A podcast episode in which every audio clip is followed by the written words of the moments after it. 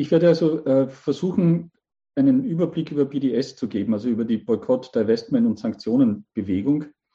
Ähm, ich habe mir das äh, so vorgestellt, dass ich kurz über die, wenn man so möchte, Vorgeschichte von BDS sprechen werd, werde. Also BDS behauptet ja immer, sie sind eine, eine, eine Initiative der palästinensischen Zivilgesellschaft, die 2005 durch einen äh, Aufruf äh, den, auf den Weg gebracht wurde.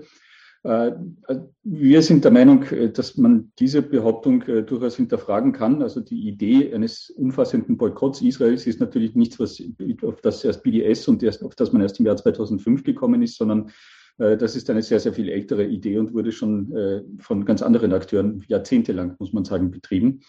Ich will mich aber nur ganz kurz darauf einlassen und dann eher schneller gleich zu den Kernforderungen von BDS kommen. Es sind ja im Wesentlichen drei Kernforderungen, die in diesem Aufruf von 2005 enthalten sind. Ich will mich dann äh, in einem nächsten Schritt mit der Frage beschäftigen, warum ich und warum wir zu dem Schluss kommen, dass es sich bei BDS um eine antisemitische Bewegung handelt.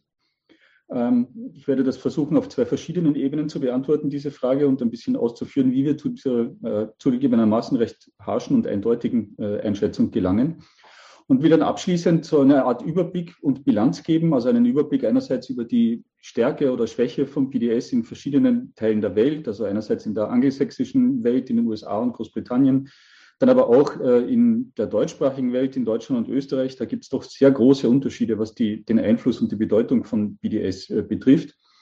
Äh, und dann eine kurze Bilanz, was kann man jetzt sagen nach mittlerweile 15, 16 Jahren, die ja BDS schon existiert als Bewegung und warum sollte man sich eigentlich mit denen auseinandersetzen, wenn sie in Österreich und Deutschland zumal äh, ja relativ überschaubar äh, wenig Einfluss haben. Ähm, das ist also der Plan. Ich wollte, wie gesagt, beginnen mit der Vorgeschichte. Also BDS, BDS geht zurück auf eine einen Aufruf auf dem Jahr 2005. Da haben 172 äh, Organisationen, wie sie sich nennen, der palästinensischen Zivilgesellschaft, äh, einen Aufruf veröffentlicht, in dem sie eben zu einem umfassenden Boykott Israels aufgerufen haben. Wie schon gesagt, die Idee eines Israel-Boykotts ist natürlich viel älter, als wie die S das ist. Und tatsächlich ist äh, der Israel-Boykott schon älter als Israel. Ähm, man muss sich vor Augen halten, dass äh, bereits in den 1930er Jahren, also in einer Zeit, in der es Israel noch überhaupt nicht gegeben hat, es schon von der arabischen Führung im damaligen Mandatsgebiet Palästina äh, Boykottversuche, erste Boykottmaßnahmen gegen Israel oder gegen die damalige jüdische Gemeinde in Palästina, die eben noch nicht einmal Israel gewesen ist, äh, gegeben hat. Und die Arabische Liga hat dann nach dem Zweiten Weltkrieg, nach Ende des Zweiten Weltkrieges, als eine ihrer ersten Beschlüsse äh, und ganz zentralen äh, politischen Absichten formuliert, äh, zunächst einmal die Gründung Israels zu verhindern mit allen ihnen zur Verfügung stehenden Mitteln. Äh, und dann, nachdem Israel dann doch eben ins Leben gerufen wurde und nachdem auch äh, Israel sich im Krieg gegen die arabischen Länder behaupten konnte, auf wirtschaftlichem äh, Wege das zu erreichen, was halt auf militärischem Wege nicht gelungen ist, nämlich eben Israel wieder zu zerstören. Das war das erklärte Ziel. Der spätere UN-Generalsekretär Boutros Boutros Ghali aus Ägypten hat das völlig klar und offen später dann mal so formuliert, indem er gemeint hat, äh, selbstverständlich ging es uns darum, eben militärisch das zu erreichen, was, was äh, wirtschaftlich das zu erreichen, was militärisch nicht möglich war, nämlich eben die Auslöschung Israels, die, die Zerstörung des jüdischen Staates. Das war ein umfassender Wirtschaftsboykott, der sich gegen alle richtete, also die äh, wirtschaftliche Beziehungen zu Israel hatten. Einerseits war es natürlich den arabischen Ländern und den arabischen Firmen verboten, Kontakte zu Israel zu knüpfen. Das konnten sie natürlich halten, wie sie wollten. Sie haben aber abgesehen davon auch, auch Firmen aus dem Westen oder aus dem, äh, aus dem Rest der Welt boykottiert und auf Boykottlisten gesetzt, die mit Israel äh, wirtschaftliche Kontakte unterhielten. Und sie haben darüber hinaus sogar Firmen auf Boykottlisten gesetzt, die nicht einmal selbst Kontakte zu Israel hatten, sondern mit anderen Firmen, die wiederum Kontakte mit Israel halten. Also ein sogenannter tertiärer Boykott, wie man das in der Sprache äh, dieser Boykottbewegung genannt hat. Ähm, das wurde eben alles schon äh, in den 40er Jahren, in den frühen 40er Jahren äh, installiert, dieses System von Boykottlisten und Boykottbüros in den arabischen Ländern und einem zentralen Boykottbüro, das äh, in, in immer existiert und in Damaskus ausgerechnet ansässig ist. Ähm, lange Zeit hat der Westen da mitgespielt und haben auch westliche Firmen da äh, sich an diese Boykottdrohungen gehalten, beziehungsweise von Boykottdrohungen äh, beeinflussen lassen und eben äh, Geschäftsbeziehungen zu Israel unterlassen äh, und oder äh, andere Forderungen äh, der, der, der Boykott Bewegung äh, der arabischen Liga respektiert und sind ihnen nachgekommen. Erst im Laufe der 70er Jahre gab es dann erste Gegenbewegungen. Die USA waren da federführend darin, staatliche Anti-Boykott-Gesetzgebung auf den Weg zu bringen. Dem sind dann mit erheblicher zeitlicher Verzögerung auch, auch andere Staaten gefolgt, Staaten der Europäischen Union äh, mit einigen Abstand dazu. Aber vor allem hat diese arabische Liga-Boykott-Bewegung, äh, Boykott-Verhängung mit dem Friedensprozess, äh, dem israelisch-palästinensischen Friedensprozess in den 90er, 90er Jahren dann wirklich an Schwung verloren. Da wurden äh, viele Boykottmaßnahmen überhaupt ausgesetzt. Ähm, und so dass der Boykott bis heute zwar auf dem äh, Papier noch immer existiert, also die Arabische Liga hat diesen Boykottbeschluss nie aufgehoben, es existiert noch immer. Es gibt einzelne Länder, einzelne wenige Länder, die sich noch immer daran halten, äh, zumindest offiziell, also beispielsweise in Libanon und Syrien. Aber ansonsten ist dieser Boykott wirklich nur mehr ein Schatten seiner selbst. Betroffen waren davon ähm, wie gesagt, in erster Linie wirtschaftliche Unternehmen, aber nicht nur. Also da wir heute im Zusammenhang mit BDS und die, der Bedeutung von BDS, der gesellschaftlichen Bedeutung von BDS, äh, auch noch äh, ausführlich auf den Kunst- und Kultursektor zu sprechen kommen werden, muss man betonen, dass auch schon dieser Boykott der Arabischen Liga sich eben nicht nur auf Wirtschaftsunternehmen bezogen hat, sondern, sondern auch damals bereits das Ganze sozusagen einen kulturellen Aspekt beinhaltet hat. Äh, weil relativ früh eben nicht nur wirtschaftliche Kontakte mit Israel jemanden auf die Boykottliste gebracht hat, sondern überhaupt der Verdacht, irgendwie pro-zionistisch, pro-israelisch eingestellt zu sein oder irgendwie mit Israel zu kooperieren. Und das hat sich eben dann genauso auf Musiker und auf äh, Filmschauspieler und andere bezogen. Also wenn man sich anschaut, wer über die Jahre, Jahrzehnte hinweg auf den arabischen Boykottlisten gelandet ist, dann ist das wirklich wie ein, wie ein Who, und Who, äh, Who is Who der Kunst- und Kulturszene der 60er, 70er Jahre. Ähm, also um nur mal ein paar Namen zu nennen, auf diesen Listen fanden sich äh, Leute wie Louis Armstrong, äh, Harry Belafonte, Mick Jagger, Elton John, Sammy Davis Jr., Kirk Douglas, Jerry Lewis, Sophia Loren, Paul McCartney, Roger Moore, äh, Paul Simon, Frank Sinatra und so weiter und so fort. Dazu noch praktisch alle Hollywood-Filmstudios, die alle als zumindest teilweise von jüdischen Besitzern betrieben, automatisch prinzipiell mal der pro-zionistischen Parteinahme verdächtigt und auf Boykottlisten gesetzt wurden.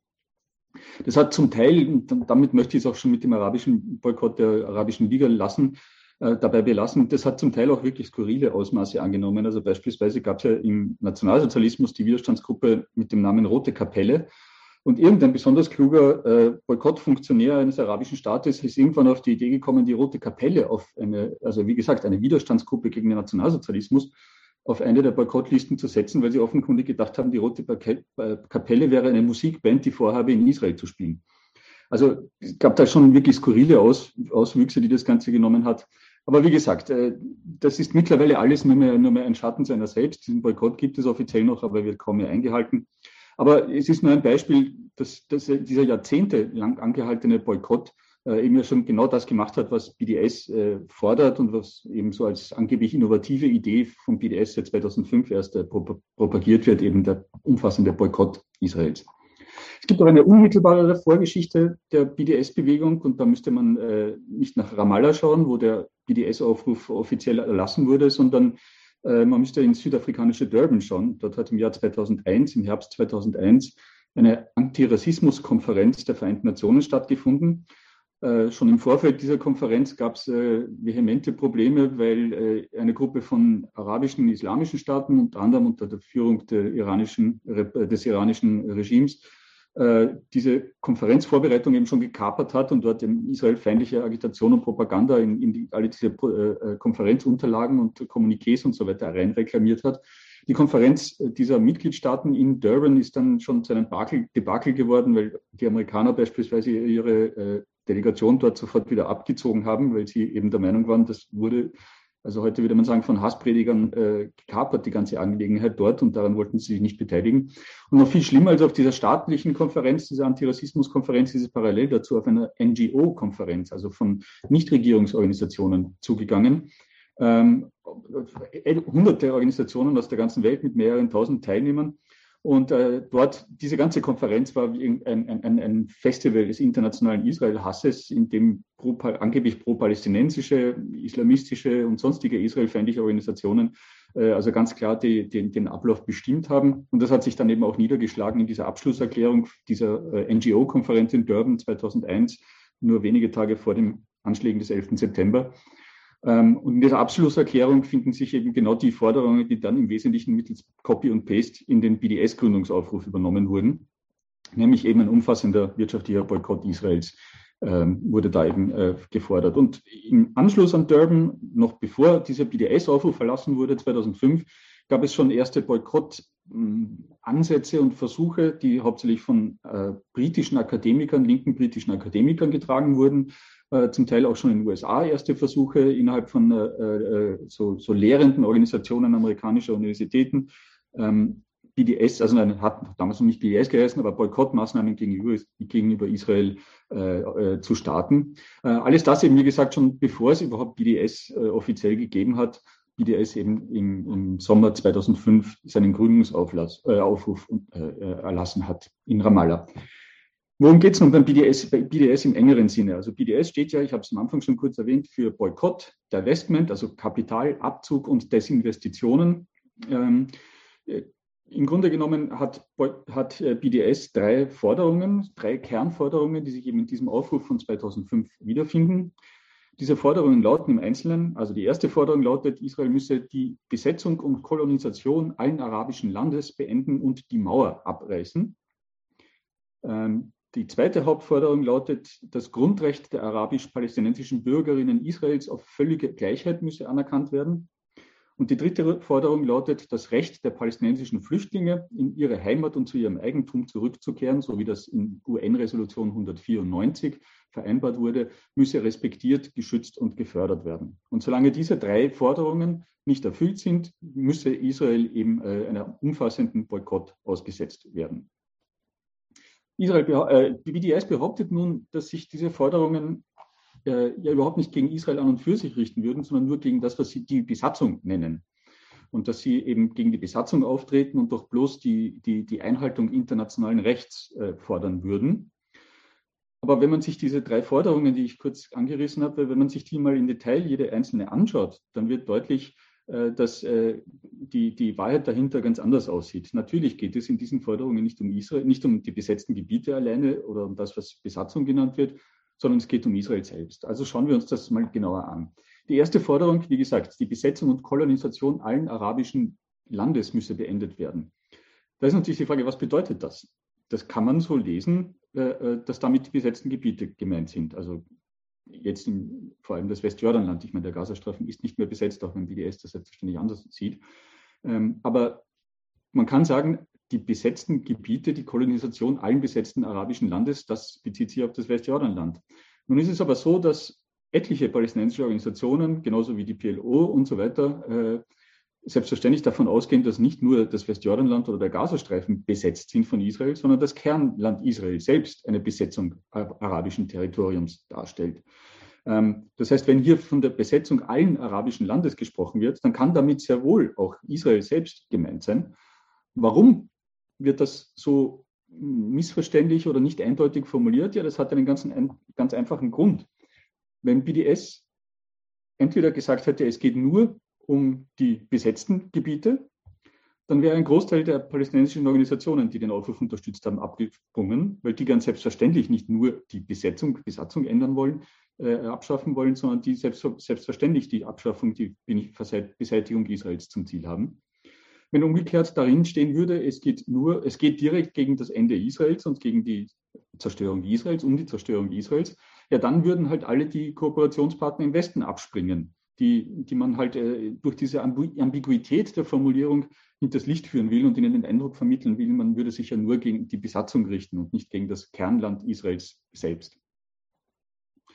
Ähm, und das wird auch deutlich dadurch, dass äh, in dem ganzen Gründungsaufruf und auch in der weiteren Agitation von, von äh, BDS überhaupt keine, kein, kein, kein Zweifel daran offen bleibt, äh, dass äh, die ganze Agitation gegen Israel davon ausgeht, dass Israel grundsätzlich an und für sich ein unrechtmäßiger Staat, ein Verbrecherstaat ist, der sich auf Landraub, auf ethnischer Säuberung und was weiß ich, wie diese ganzen maßlos überzogenen Vorwürfe dann im Einzelnen heißen, der sich darauf eben stützt.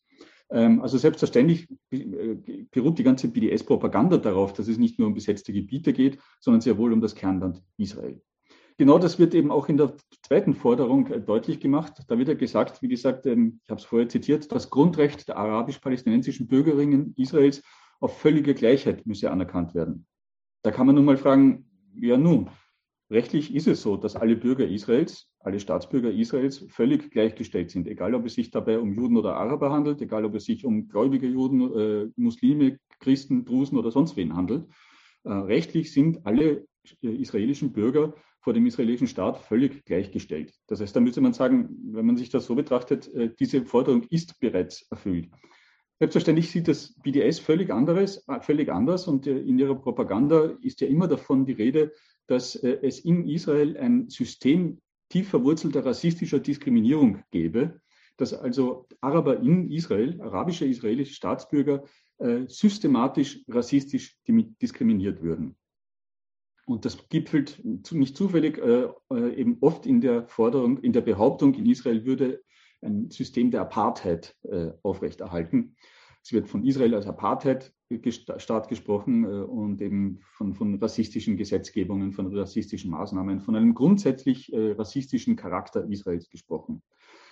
Und dieser Vorwurf, äh, der macht ja deutlich, nochmal deutlicher, warum, dass es eben nicht nur um besetzte Gebiete geht oder darum, was Israel in den besetzten Gebieten macht, sondern da geht es um Israel selbst. Und der Hintergrund ist ganz einfach, Israel versteht sich als jüdischer Staat, als ein Nationalstaat des jüdischen Volkes, äh, wenngleich das eben beinhaltet, dass natürlich alle Bürger vor dem Gesetz gleichgestellt sind. Äh, aber solange Israel an dem Staat, an dem, an dem Anspruch, ein jüdischer Staat zu sein, festhält, kann Israel überhaupt nicht anders als ein rassistischer Staat sein, aus Sicht der BDS-Bewegung. Ähm, es geht der Vorwurf eben in, Hinblick auf in Richtung Apartheid und ähnliches. Und das ist ein ganz klarer, äh, eine ganz klare Absage an die Legitimität Israels als jüdischer Nationalstaat. Ähm, und das wird auch deutlich, wenn äh, in Forderung 3 ähm, man das, die Umsetzung des Rück, sogenannten Rückkehrrechts der Palästinenser fordert. Äh, wie es angeblich auf eine UN-Resolution äh, zurückgeht. Ähm, dazu ist zu sagen, es gibt da, ich will mich da nicht allzu lang damit beschäftigen, aber es gibt, was dieses angebliche Rückkehrrecht betrifft, einige äh, Sonderheiten, die mit Flüchtlingen, noch, die es überall sonst auf der Welt natürlich auch gibt, äh, nichts zu tun haben und sich von denen unterscheiden. Und das erste Kriterium ist schon, dass im Falle der palästinensischen Flüchtlinge ähm, der Flüchtlingsstatus vererbt wird.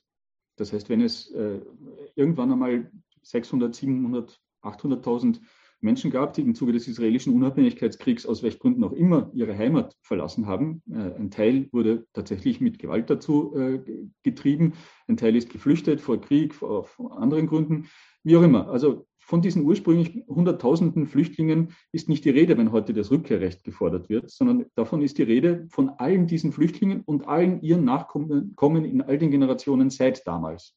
Das heißt, das Flüchtlingsrecht, das, der Flüchtlingsstatus wird unter Palästinensern als einziger Bevölkerungsgruppe auf der Welt übrigens äh, vererbt. Und deswegen hat man es heute dieser Rechnung zufolge zu tun, wenn man sich die Statistiken des, äh, des, äh, eines, des UN-Flüchtlingshilfswerks für palästinensische Flüchtlinge anschaut, auch so ein, eine Besonderheit, dass alle anderen Flüchtlinge der Welt äh, ein, äh, zusammengefasst in einer UN-Organisation betreut werden, während ausschließlich die Palästinenser ein einziges, ein eigenes Flüchtlingshilfswerk haben. Und von diesem Flüchtlingshilfswerk werden äh, aktuell schon zwischen 5,5, 6 Millionen Palästinenser betreut. Das Rückkehrrecht, auf das die BDS-Bewegung beharrt, auf dem die BDS-Bewegung beharrt, fordert also nicht weniger als das Recht der Rückkehr von Millionen Palästinensern, die noch nie in ihrem Leben selbstverständlich in Israel gelebt haben, ganz geschweige denn dessen dort jemals äh, ähm, äh, dort geboren wurden, und es ist völlig klar, worauf das hinausläuft. Also, dem, also wenn äh, Millionen Palästinenser äh, nach Israel einwandern würden oder ihre Rückkehr, wie Sie das nennen, äh, verwirklichen würden, dann würde das natürlich die demografische Zusammensetzung des israelischen Staates so massiv verändern, dass es im Prinzip wieder ein Staat wäre, in dem die Juden eine demografische Mehrheit darstellen, Minderheit darstellen würden und die demografische Mehrheit auf der palästinensischen Seite liegen würde. Ähm, und das ist also das ist das, was mit dem Rückkehrrecht gemeint ist. Und auch da ist also klar, dieses Recht zielt nicht etwa auf die besetzten Gebiete. BDS fordert nicht, dass Flüchtlinge in das Westjordanland oder in den Gazastreifen zurückkehren können, sondern es fordert, dass sie nach Israel zurückkehren können. Es fordert also nicht weniger, als dass Israel auf dem demografischen Wege sozusagen nationalen Selbstmord begehen muss. Und solange das nicht der Fall ist, solange muss eben äh, Israel äh, boykottiert werden und international isoliert werden. Wenn man also diese drei Hauptforderungen, die drei Kernforderungen von BDS hernimmt und die alle im Detail anschaut, dann kommt man zu dem Schluss, äh, dass von den drei Forderungen sich zwei überhaupt nicht auf das besetzte Gebiet oder auf besetzte Gebiete beziehen, sondern ausschließlich auf das Kernland Israels. Und bei der dritten Forderung, dass die eben so ja, mehrdeutig formuliert ist, dass sie sich sehr wohl auch auf das Kernland Israels beziehen kann und aus den Augen, aus der Sichtweise der größten, des größten Teils der beteiligten palästinensischen Organisationen auch nicht auf das besetzte Gebiet allein, sondern auf das Kernland Israels bezieht. Das heißt, wir landen dabei von drei Forderungen, richten sich zwei bis zweieinhalb äh, unmittelbar gegen Israel selbst und laufen alle äh, auf die Beseitigung Israels als jüdischer Staat hinaus.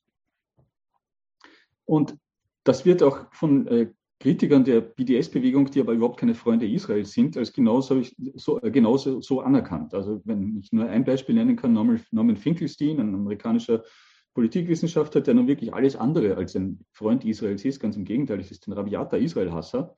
Aber der hat sich beispielsweise über die BDS-Bewegung geäußert und hat gesagt, die machen dumme Spielchen, äh, wie das, wie, wie das Zitat lautet weil er sagt, ja, wenn die Forderungen vom BDS erfüllt werden, dann wird es, Zitat, dann gibt es kein Israel. Darum geht es in Wirklichkeit. Und er geht dann hart mit der BDS-Bewegung ins, äh, ins Gericht und sagt irgendwie, ob die wirklich so dumm sind zu glauben, dass die Leute das nicht durchschauen. Er spricht dann von Unehrlichkeit der BDS-Bewegung und sagt dann eben, Zitat, seid wenigstens ehrlich darüber, was ihr wollt. Wir wollen Israel abschaffen, das ist unsere Strategie, um das zu tun.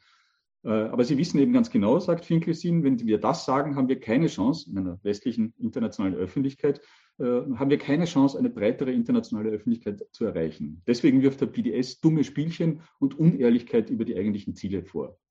Und einer, der jetzt kein BDS-Kritiker, sondern einer der führenden Proponenten von BDS in den USA ist, äh, ein, ein Politikwissenschaftsprofessor aus Kalifornien und prominenter BDS-Unterstützer eben, der sagt äh, ganz deutlich, ja, die Abschaffung Israels muss, Zitat, unzweideutig das Ziel sein. Gerechtigkeit und Freiheit für die Palästinenser sind mit der Existenz des Staates Israels unvereinbar. Ja, mehr muss man nicht dazu sagen. Das ist äh, das, worum es geht in aller Deutlichkeit. BDS will aber eben diese Uneindeutigkeit und diese Mehrdeutigkeit auf, auferhalten. Aber wenn man sich eben die Agitation von BDS anschaut, die üblichen Propaganda-Flugblätter liest, die ihre Erklärungen liest, Zitate von prominenten BDS-Befürwortern liest, äh, von prominenten BDS-Aktivisten liest, dann wird vollkommen deutlich, äh, äh, worum es da geht. Und dann erübrigt sich die Frage, ob es dann nicht in Wirklichkeit nur um die besetzten Gebiete ginge. Ähm, Omar Baguti beispielsweise, der wahrscheinlich, das wahrscheinlich prominenteste Gesicht der BDS-Bewegung weltweit, ein palästinensischer Aktivist, ähm, ist also ganz froh, dass äh, die Zwei-Staaten-Lösung, um die es äh, um die lange Zeit verhandelt wurde, dass die mittlerweile unrealistisch ist ähm, und äh, tritt also ganz offen für eine Ein-Staaten-Lösung ein, wobei Ein-Staaten-Lösung aus seiner Sicht natürlich heißt ein Kein-Staat-Israel-Lösung. Und was ist damit gemeint? Na, sagt Omar Barghouti, was ist damit gemeint? Zitat, ein einheitlicher Staat, in dem per Definition Juden eine Minderheit sein werden.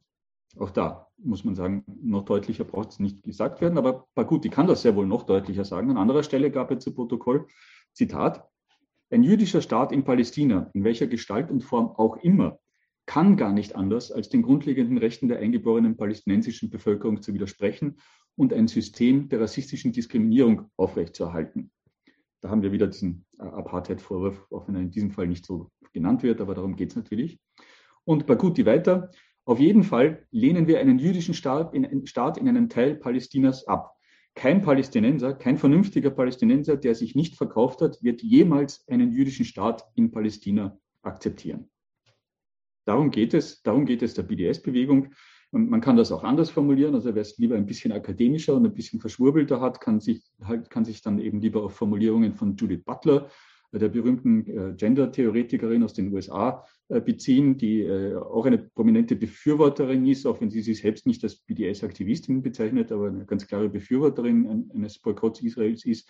Dort findet man den gleichen Gedanken, nämlich eine, eine grundlegende Absage an, an, die, an die Legitimität einer jüdisch-israelischen staatlichen Existenz. Die findet man bei Butler genauso, nur halt ein bisschen verschwurbelter und ein bisschen akademischer formuliert. Das sind also diese Kernaussagen. Und äh, wie gesagt, äh, also wenn man nur über den planen Text hinausgeht und ein bisschen nachfragt, ja, was bedeutet das im Einzelnen, im Einzelnen denn, dann wird deutlich, es geht um Israel selbst. Es geht um den Staat Israels. Es geht um darum, Israel die Legitimität abzusprechen und eine Existenzberechtigung abzusprechen. Äh, um nichts anderes kann es dabei gehen. Eine Nebenbemerkung noch, äh, bevor wir äh, uns der Frage widmen, warum das jetzt nun alles aus unserer Sicht antisemitisch ist. Ähm, BDS beruft sich immer darauf, äh, dass es sich um eine gewaltfreie Bewegung von zivilgesellschaftlichen Organisationen sei. Äh, und speziell dieser Gewaltfreiheit Vorwurf wird da, äh, Anspruch wird da immer hochgehalten. Nun kann man dazu einerseits sagen, also wer jemals BDS-Aktionen miterlebt hat, mitverfolgen musste, der wird an der betonten Gewaltfreiheit und, und Nicht-Aggressivität von BDS erhebliche Zweifel haben. Äh, also jetzt Störung von Veranstaltungen, von, äh, von, von Diskussionsveranstaltungen, von Podiumsdiskussionen, von Filmvorführungen mit angeblich oder tatsächlich pro-israelischen Filmen und so weiter. Wer gesehen hat, wie BDS-Aktivisten da auftreten, dem, wird jetzt nicht unbedingt als erstes die Bezeichnung Gewaltfreiheit äh, einfallen, wenn er, die, wenn er das Verhalten beschreiben will. Ähm, und nach einer Distanzierung von anti-israelischer Gewalt, von, von gegen Israel gerichteten Terror, äh, wie er von etlichen palästinensischen Organisationen betrieben wird. Äh, nach einer Distanzierung von solcher Israel, anti-israelischen Gewalt wird man in Proklamationen von BDS ohnehin völlig ver vergeblich suchen. Aber diese betonte Gewaltfreiheit wird natürlich auch insofern ad absurdum geführt, äh, wenn man sich anschaut, wer denn äh, die palästinensischen Organisationen ausmacht, diesen BDS-Gründungsaufruf 2005 unterzeichnet haben. Und wenn man sich anschaut, wer die Organisationen sind, die heute das äh, BDS, das palästinensische BDS National Committee äh, äh, befürworten, unterstützen, äh, sozusagen die, die, die, die Mutterorganisation von BDS äh, in den palästinensischen Gebieten, ähm, da zeigt sich, dass äh, die, eine die Distanzierung von, von Terror gegen Israel schon allein deshalb nicht möglich ist, weil, weil diese, äh, dieses BDS National Committee im Wesentlichen aus Terrorgruppen besteht. Also wenn man die Liste liest der Gruppen, die in diesem palästinensischen BDS National Committee versammelt sind, dann findet man gleich an erster Stelle eine Organisation, die sich nennt Council of National and Islamic Forces in Palestine. Und wer sind diese, diese wer, wer, ist dieser Rat der nationalen und äh, islamischen Kräfte in, in Palästina? Nun, das ist ein Dachverband von verschiedenen Terrororganisationen, der während der sogenannten Zweiten Intifada gegründet wurde, um Terroraktionen gegen Israel zu koordinieren untereinander. Und es ist eben mit dabei bei diesem äh, Council of National and Islamic Forces in Palestine sind ebenso illustre Organisationen wie eben die Fatah, die PFLP, also die Volksbefreiungsfront für die, äh, Volksfront für die Befreiung äh, Palästinas, äh, andere äh, nahe verwandte Organisationen wie die DFLP oder die PFLP General Command, aber auch Organisationen wie die Hamas und der palästinensische islamische Dschihad. Also Organisationen, die äh, nicht nur von Israel, sondern beispielsweise auch von den USA und von der Europäischen Union mit guten Gründen als Terrororganisationen eingestuft werden. Diese Gruppen ich nenne nochmal, Hamas und Islamischer Dschihad beispielsweise, sind eben im, im BDS, National Committee Palestine, vertreten.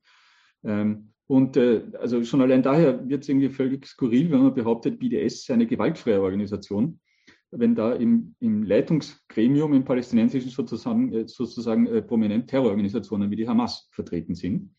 Und auch, wenn man sich nochmal das anschaut, Hamas und Fatah als Organisationen, die da enthalten sind, äh, inwiefern kann man denn da von zivilgesellschaftlichen Organisationen reden? Also die Hamas ist die äh, herrschende Gruppe im Gazastreifen. Die Fatah ist de facto die herrschende Gruppe im, im, in der Westbank, in den palästinensischen Autonomiegebieten in der Westbank. Das sind quasi staatliche äh, Organisationen. Also das hat zumindest mit dem Begriff einer zivilgesellschaftlichen Organisation, wie man es im Westen äh, versteht, äh, herzhaft wenig zu tun.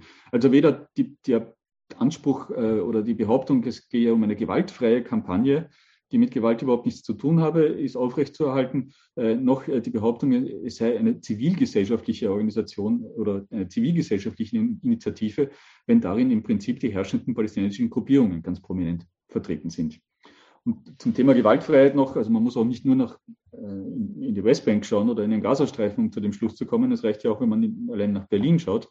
Ähm, Im Sommer 2020 wurde eine Aktivistin, eine BDS-Aktivistin in Wien wegen Körperverletzung, äh, soweit ich weiß, noch nicht rechtskräftig, weil sie in äh, Berufung gegangen ist, aber wurde wegen Körperverletzung verurteilt, nachdem sie eine Diskussionsveranstaltung äh, gestört hat und dort Menschen verletzt hat. Eine Diskussionsveranstaltung, an der eine israelische Politikerin und eine zu dem Zeitpunkt schon sehr betagte Holocaust-Überlebende teilgenommen hat.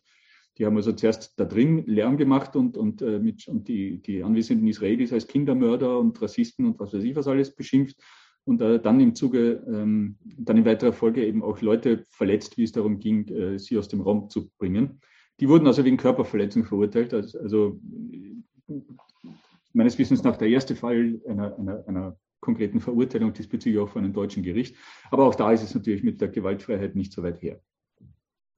Aber kommen wir jetzt zu der in Diskussionen über BDS oft entscheidenden Frage, nämlich der Frage, warum ist das Ganze antisemitisch oder ist das Ganze antisemitisch? Ich werde versuchen, das auf zwei Ebenen zu beantworten. Die eine Ebene ist eine Frage von Definitionen, also nämlich dann die, die Frage, wann hat man es mit Israel bezogenem Antisemitismus zu tun? Wann ist etwas, was oft als Kritik an Israel bezeichnet wird, wann überschreitet das jede legitime Grenze und wird einfach antisemitische äh, Agitation?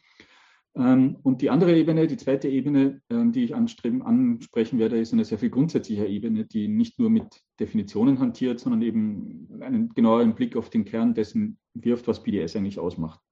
Bleiben wir mal bei den Definitionen. Es gibt in den letzten 20 Jahren, also seit, seit die Debatte über einen sogenannten neuen Antisemitismus äh, geführt wird, der eben auch nicht zuletzt äh, islamischen Antisemitismus, aber auch israelbezogenen Antisemitismus beinhaltet.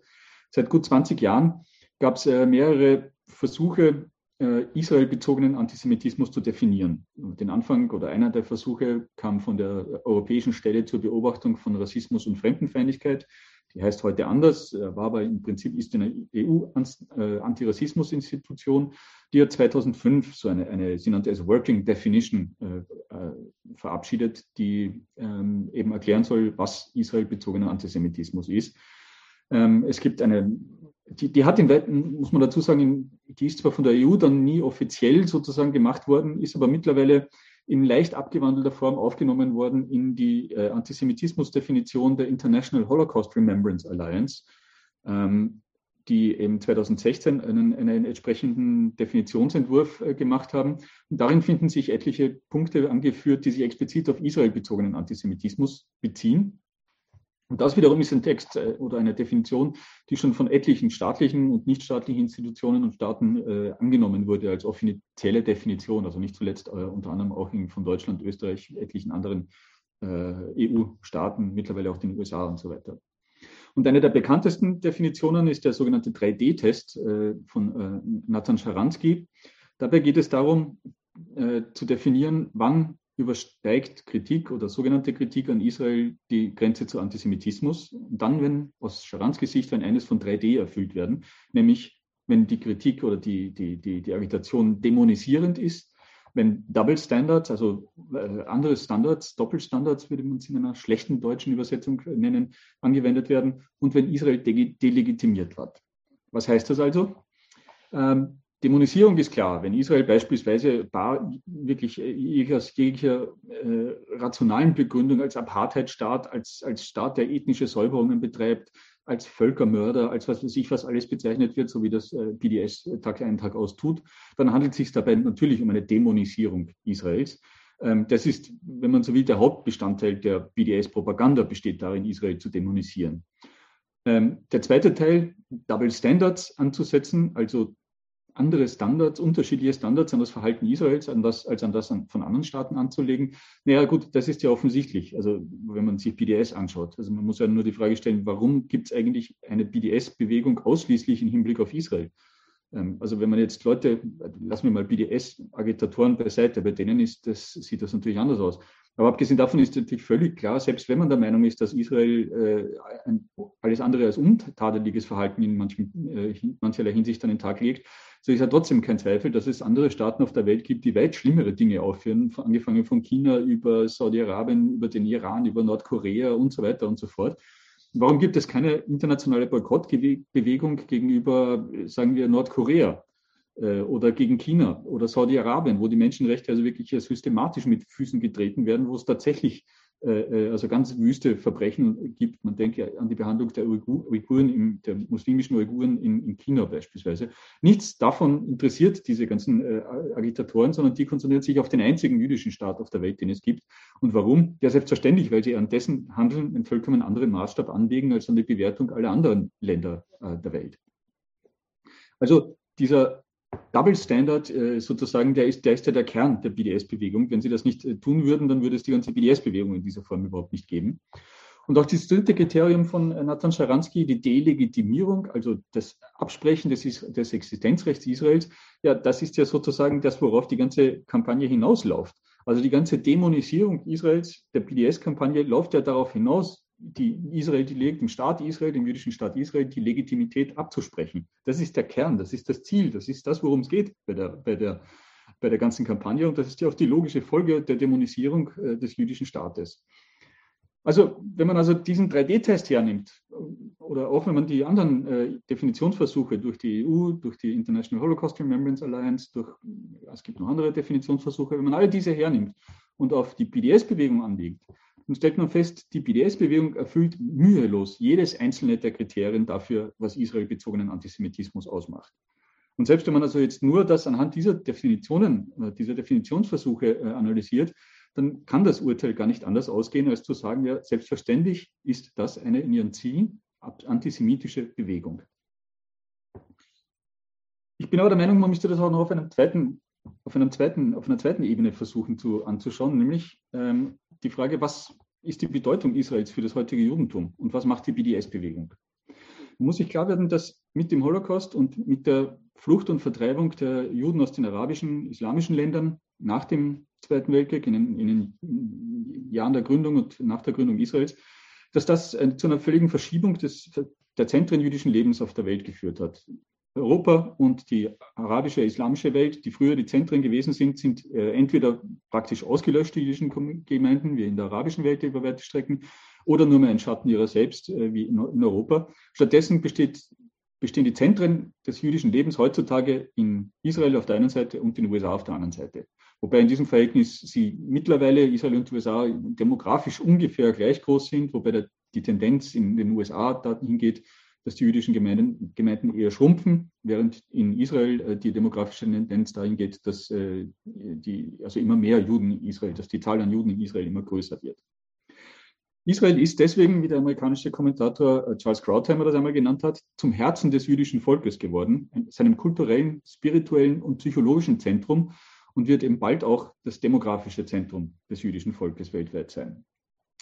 Und das, sind, das sehen ja auch, äh, wie alle Meinungsumfragen ergeben, das sehen auch eine große Mehrheit von Juden weltweit so. Für Israel, für eine sehr große Mehrheit der Juden außerhalb Israels, in Europa, in den USA und anderswo, ist Israel ein wichtiges, wenn überhaupt nicht das wichtigste Symbol zeitgenössischen jüdischen Lebens. Das trifft auch und nicht zuletzt auf Juden zu, die selber sich gar nicht als religiös betrachten, bezeichnen und verstehen, die aber sehr wohl sich zum Judentum bekennen. Gerade für die ist die Unterstützung des Juden, jüdischen Staates vielfach ein, ein oder der entscheidende Bestandteil ihres jüdischen Selbstverständnisses. Das heißt nicht, dass jede Aktion und jede Politik Israels gutheißen, aber es heißt, dass die Unterstützung, die grundsätzliche Unterstützung des jüdischen Staates und das, die grundsätzliche Befürwortung des Rechts der Juden auf nationale Selbstbestimmung äh, in Israel äh, selbstverständlich zu einem großen Teil der, der jüdischen Bevölkerung außerhalb Israels dazugehört. So sagen also rund vier Fünftel der Juden in den USA dass, äh, und, in Öst und in Europa, dass sie sich Israel verbunden oder sehr verbunden fühlen, wie das in so Fragebögen oft abgefragt wird. In einer Umfrage in Europa beispielsweise, die durch die, äh, durch die Europäische Union durchgeführt wurde, kam zu einem Ergebnis, dass für 73 Prozent der europäischen Juden die, die Unterstützung Israels wichtig für, das, für ihr Gefühl jüdischer Identität ist. Wenn das aber nun so ist, wenn also vier Fünftel der amerikanischen, europäischen Juden und Juden anderswo äh, sich Israel eng oder sogar sehr eng verbunden fühlen, dann muss man sich fragen, was macht denn das mit ihnen, wenn eine Kampagne wie die BDS-Kampagne äh, den einzigen jüdischen Staat der Welt systematisch äh, und andauernd in den propagandistischen Dreck zieht. Wenn also die BDS-Bewegung behauptet, sie richtet sich nicht gegen Juden an und für sich, sondern nur und dann meinetwegen gegen den jüdischen Staat, nur gegen Israel, nur gegen Zionisten, dann müssen Sie halt dabei halt einfach darüber hinwegsehen, dass für einen großen Teil der Juden heutzutage weltweit diese Unterscheidung völlig Unterscheidung willkürlich ist, weil eben das Bekenntnis zu Israel, zu ihrem jüdischen Selbstverständnis dazugehört und die hasserfüllte Agitation gegen Israel damit auch eine hasserfüllte Agitation gegen einen großen Teil ihres eigenen jüdischen Selbstverständnisses darstellt. Weil sie BDS, den Zionismus und Israel eben grundsätzlich für verbrecherisch halten, richten sich eben ihre Angriffe, ihre Propaganda eben auch, auch das geht auch gar nicht anders, gegen einen großen Teil der sonstigen Juden auf der Welt. Und wenn BDS sich eben gegen ein, wenn nicht das wesentliche Symbol zeitgenössischen jüdischen Lebens, nämlich Israel, richtet äh, und dieses zerstören will, nämlich den Staat Israel zerstören will, äh, dann gibt es dafür einen Begriff, ein Angriff auf, ein wesentliches, äh, auf einen wesentlichen Bestandteil jüdischen Lebens. Dafür, das nennt man Antisemitismus. Und antisemitisch ist äh, eben jetzt nicht nur die Art der Agitation und die Art der Angriffe, sondern auch das Ziel. Äh, ich habe ausgeführt, es geht, wenn man sich die Kernforderungen anschaut, um die Beseitigung Israels als jüdischer Staat. Muss man sich fragen, was würde denn das bedeuten? Naja, das würde bedeuten, dass eines der beiden noch existierenden Zentren jüdischen Lebens äh, zerstört wird, vernichtet wird, ausradiert wird. Äh, der Historiker Jakob Teilmann hat da schon in den 70er Jahren dazu geschrieben, so etwas würde, Zitat, ein Messer direkt ins Herz des Judentums stoßen. Und nicht nur, weil dabei vermutlich wieder Hunderttausende oder gar Millionen Juden ums Leben kommen würden, sondern auch, weil damit, Zitat, der letzte Überrest einer integralen historischen jüdischen Zivilisation zerstört würde, wie es eben in Israel und nur in Israel und nirgends sonst auf der Welt gibt. Dieser Schlag, schrieb eben Talmud schon in den 70er Jahren, würde sich für das Judentum weltweit, für sein Selbstgefühl, für seinen Glauben an sich selbst und an seine Zukunft, sich also als so schwer erweisen, dass es ihn nicht überstehen würde. Und ganz in diesem Sinne hat äh, der schon vorher kurz erwähnte Charles Krautsheimer auch geschrieben, Zitat, die Existenz und das Überleben des jüdischen Volkes und die hängt, hängt heute von der Existenz des jüdischen Staates ab. Und das umso mehr, je größer der relative Stellenwert des jüdischen Staates für das Judentum weltweit ist und in den kommenden Jahren auch noch werden wird. Wenn also die Beseitigung dieses einen und immer wichtiger werdenden jüdischen Zentrums in Israel äh, das Ziel der BDS-Bewegung ist, dann geht es um nichts anderes als einen der, Zentren, einen der Zentren und einem ganz wesentlichen und, und, und, und elementaren Bestandteil zeitgenössischen jüdischen Lebens, äh, äh den Gar auszumachen. Und wiederum, sowas, dafür gibt es eine Bezeichnung, so etwas nennt man Antisemitismus. Also auch wenn man es von dieser Seite her betrachtet, kann man gar nicht anders, als zum Schluss zu kommen, dass BDS als antisemitische Kampagne äh, zu werten ist. Kleine Nebenbemerkung, bevor ich dann auch schon äh, zum Überblick und zu einer Bilanz kommen werde. Das bedeutet nicht, dass jeder, der aus welchen Gründen auch immer die BDS-Bewegung unterstützt oder mit dem Gedanken eines Boykotts äh, äh, liebäugelt, dass der oder die automatisch Antisemiten sind. Also wir wer ein Antisemit ist, sozusagen in, einem, in, so einem essentiellen Verständnis, essentialistischen Verständnis, ist ja ohnehin schwer zu sagen, weil man in die Köpfe von Leuten in aller Regel nicht hineinschauen kann. Was man aber sehr wohl feststellen kann, ist, was tun sie mit ihrer Propaganda, was tun sie in ihrer Agitation, in, in ihren Aktionen, in ihren, in ihren Veranstaltungen. Sie fördern damit eine Kampagne, die ganz explizit antisemitische Ziele verfolgt. Das heißt, sie mögen nun selbst vielleicht auch aus einem eigenen Selbstverständnis her sich nicht als Antisemiten betrachten. Man mag auch meinetwegen sagen, sie sind keine Antisemiten, obwohl das sich eben, wie gesagt, oft schwer sagen lässt. Aber sie unterstützen eine fundamental antisemitische Kampagne. Das muss man klarstellen äh, gegen, die, gegen die Versuche der BDS-Bewegung, sich da auch einfach in einem anderen und vor allem äh, falschen Licht äh, zu zeichnen. Wenn man sich fragt, wo steht nun die BDS-Bewegung 15 Jahre lang, 16 Jahre lang nach, äh, nach ihrer Gründung, kann man sagen, naja, also in ihren zentralen Zielen, nämlich in dem umfassenden Boykott Israels, ist sie schlicht und ergreifend gescheitert.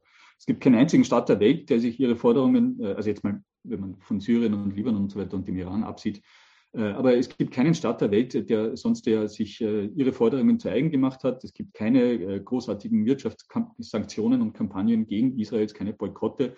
Ähm, es gibt manchmal Schlagzeilen über einzelne Erfolge, was einzelne Firmen betrifft. Also SodaStream hat vor wenigen Jahren äh, Schlagzeilen gemacht, weil es ein, ein, ein mit palästinensischen Arbeitern im Westjordanland betriebenen äh, Fabrik schließen hat lassen und stattdessen in, den, in die Negev-Wüste im, im, Süden Israels umgezogen ist.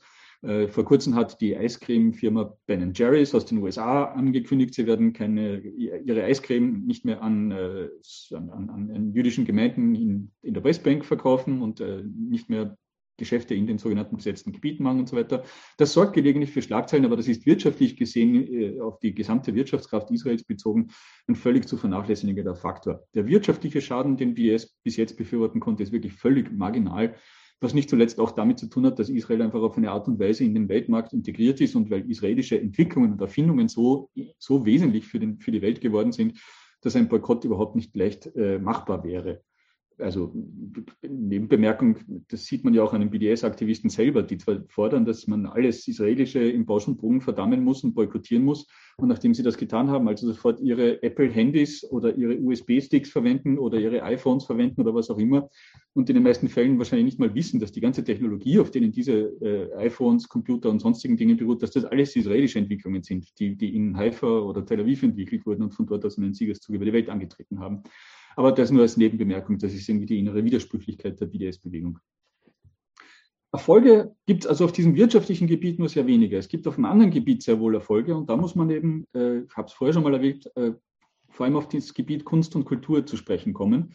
Äh, und bevor wir das tun, noch auf, Gebiet, auf das Gebiet der, Akademie, der, der Akademie, also der universitären Welt. Und da vor allem halt in den USA und in Großbritannien. In den angelsächsischen Ländern auf den Universitäten sind die Israel-Boykotteure sehr stark, treten dort sehr aggressiv aus und äh, führen eben dazu, dass das Leben für jüdische oder pro-israelische Studenten oder zumindest nicht hochgradig israelfeindliche Studenten äußerst unangenehm geworden ist, bis hin zu äh, körperlichen Angriffen und körperlichen Bedrohungen.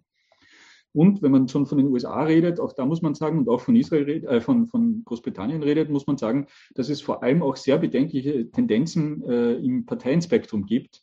Äh, die Tendenzen, die also sehr wohl so in Richtung Befürwortung von BDS gehen. Man muss dann nur denken, etwa an die Labour Party in, den, in Großbritannien unter dem mittlerweile nicht mehr äh, agierenden Fun äh, Cheffunktionär Jeremy Corbyn, ein Israel-Hasser reinsten Wassers, der natürlich auch BDS befürwortet. Oder man muss denken an einige Abgeordnete, Kongressabgeordnete in den USA, die sich mittlerweile in den Reihen der Demokratischen Partei tummeln, die auch offen anti-israelische Agitatoren sind und auch offen die BDS-Bewegung befürworten.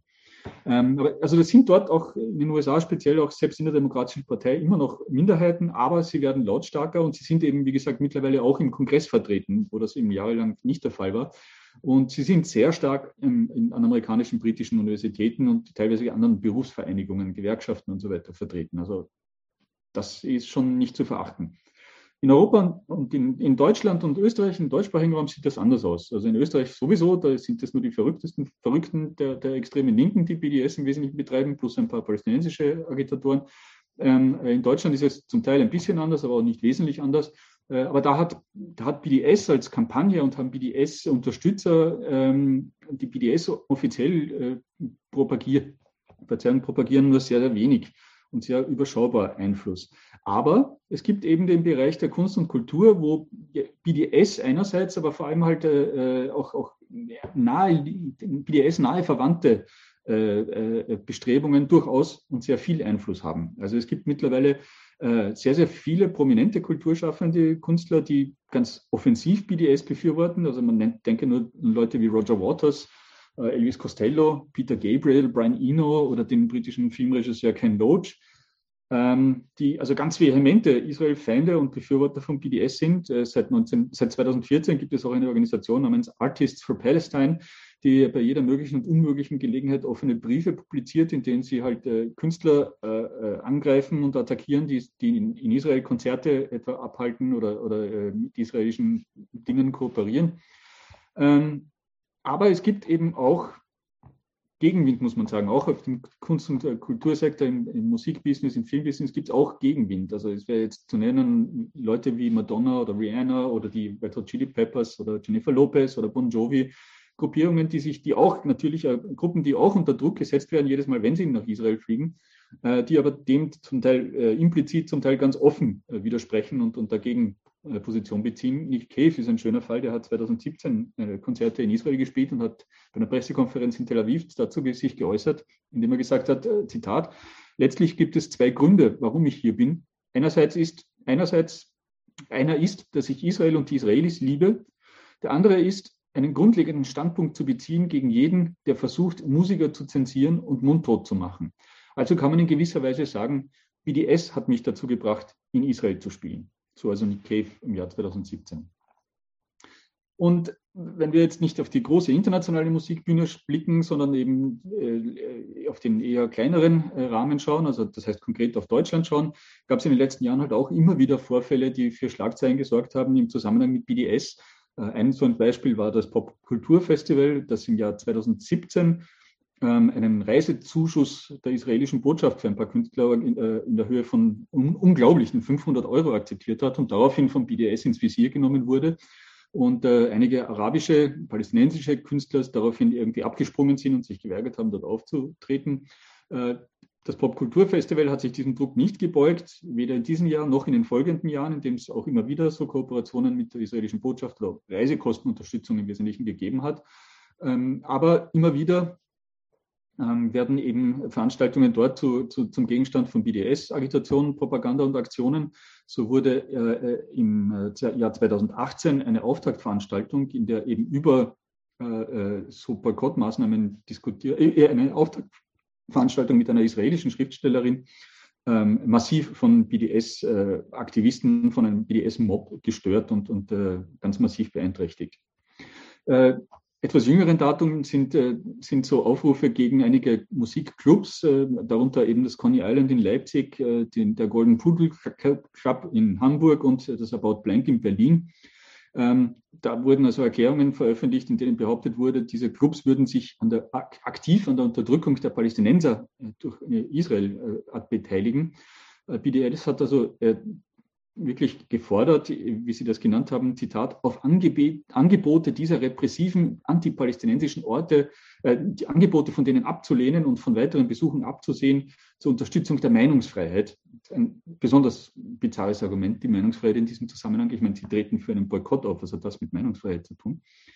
Ähm, und im jetzt im vergangenen Jahr, äh, jetzt im vergangenen Sommer, erst im äh, Juni 2021, hat eine Gruppierung namens Index Palestine eine Liste mit über 500 Clubs äh, in verschiedenen Staaten veröffentlicht, die sich äh, laut ihrer Einschätzung antipalästinensisch oder pro-zionistisch äh, verhalten würden. Und da findet sich eben auch wieder das Berliner About Blank dabei, weil es im Zuge der antisemitischen Exzesse während des Gazakriegs im Sommer äh, in einem Instagram-Posting sich gegen Antisemitismus, aber explizit auch gegen Israel bezogenen Antisemitismus ausgesprochen hat.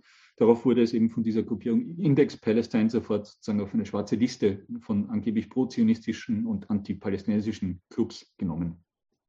Und das wahrscheinlich bekannteste Beispiel, weil es halt nicht nur einen engeren Musikrahmen betrifft, sondern einen durchaus weiteren gesellschaftlichen Rahmen betroffen hat, äh, ist die Ruhrtriennale, äh, die äh, in den vergangenen Jahren immer wieder mit BDS-Sachen für, für, für Aufmerksamkeit gesorgt hat. Also deren Intendantin hat 2018 äh, eine schottische Band, die sich ganz explizit für, für BDS einsetzt und auch Teil dieser, dieser, dieser Artists for Palestine-Kampagne ist, zunächst eingeladen. Daraufhin gab es Protest, dass solchen Israel-Feinden eben eine Bühne gegeben wird. Daraufhin sind sie ausgeladen worden.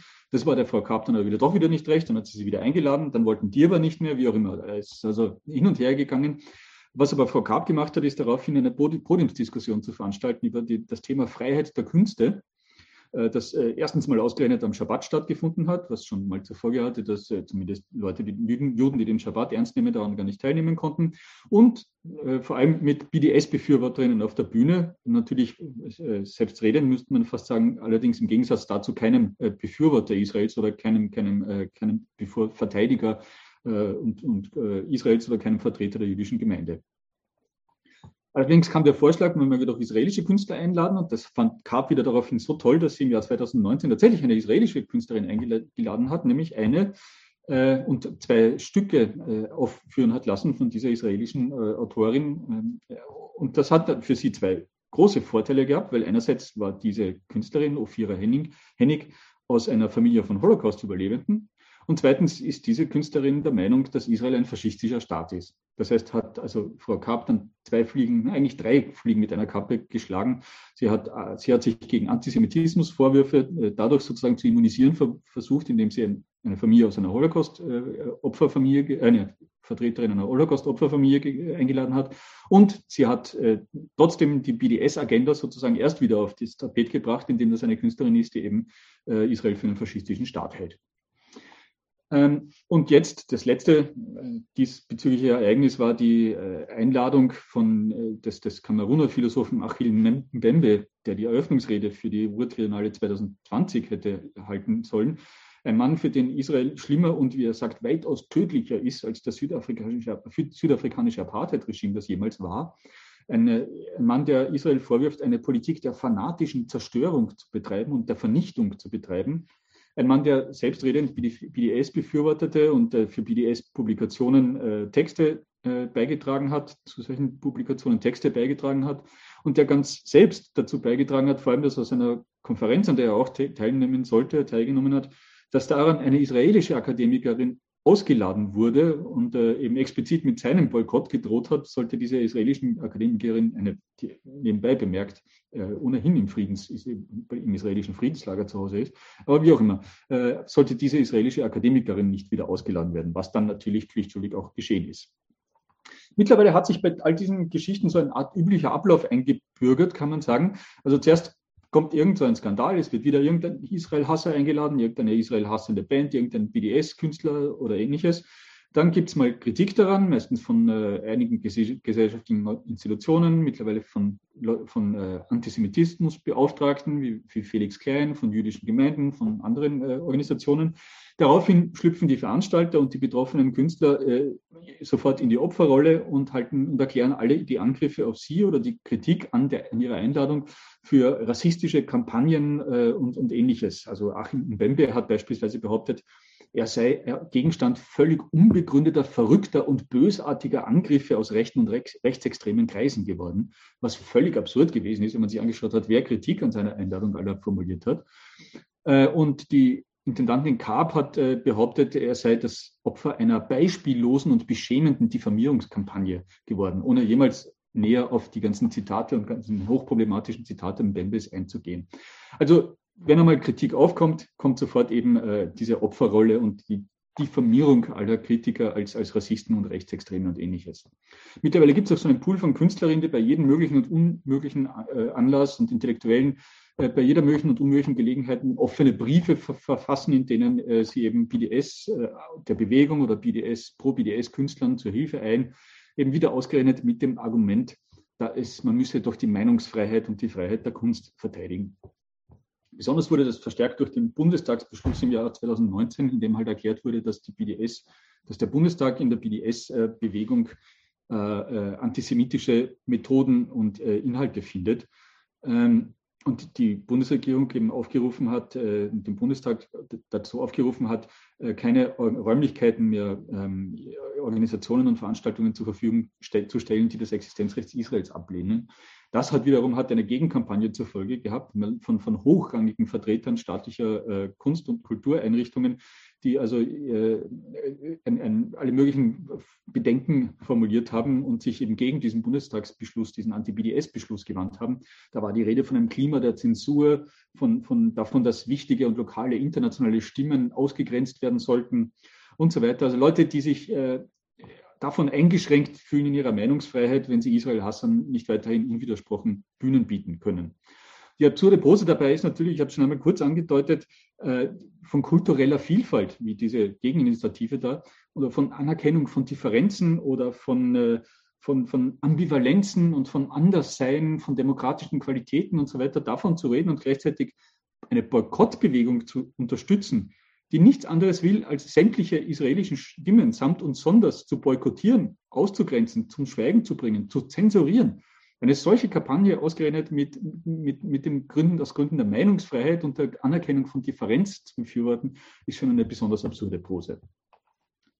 Ich komme zum Abschluss. Wie gesagt, äh, im, Kultur, im, im engeren Sinne ist die BDS-Bewegung in Deutschland und Österreich glücklicherweise noch relativ unbedeutend, wenn auch speziell im Kunst- und Kulturbetrieb sie durchaus einige Erfolge verzeichnen kann und wenn auch auf Universitäten das Klima immer unfreundlicher wird äh, und, und, und immer eingeschränkter wird, was äh, Forschungen beispielsweise und ähnliches zu, zu Israel äh, betrifft. Das hat schon auch mit der, dem zunehmenden Erstarken von sogenannten postkolonialen Theorien zu tun, die vielfach ja eng mit, mit, mit BDS-Befürwortung verbunden sind. Aber wichtig ist es trotzdem, sich mit BDS auseinanderzusetzen, weil BDS ja nur ein Aspekt einer viel weitergehenden Kampagne oder weitergehenden Bewegung ist, deren Ziel es ist eben, Israel international zu isolieren, Israel zu einem Paria-Staat auf der internationalen Bühne zu machen und die Israel, die Existenzberechtigung Israel in Frage zu stellen, Israel grundlegend die Legitimität abzusprechen und äh, eben dadurch äh, äh, ja, der Beseitigung, den Weg, der Beseitigung Israels den Weg zu ebnen.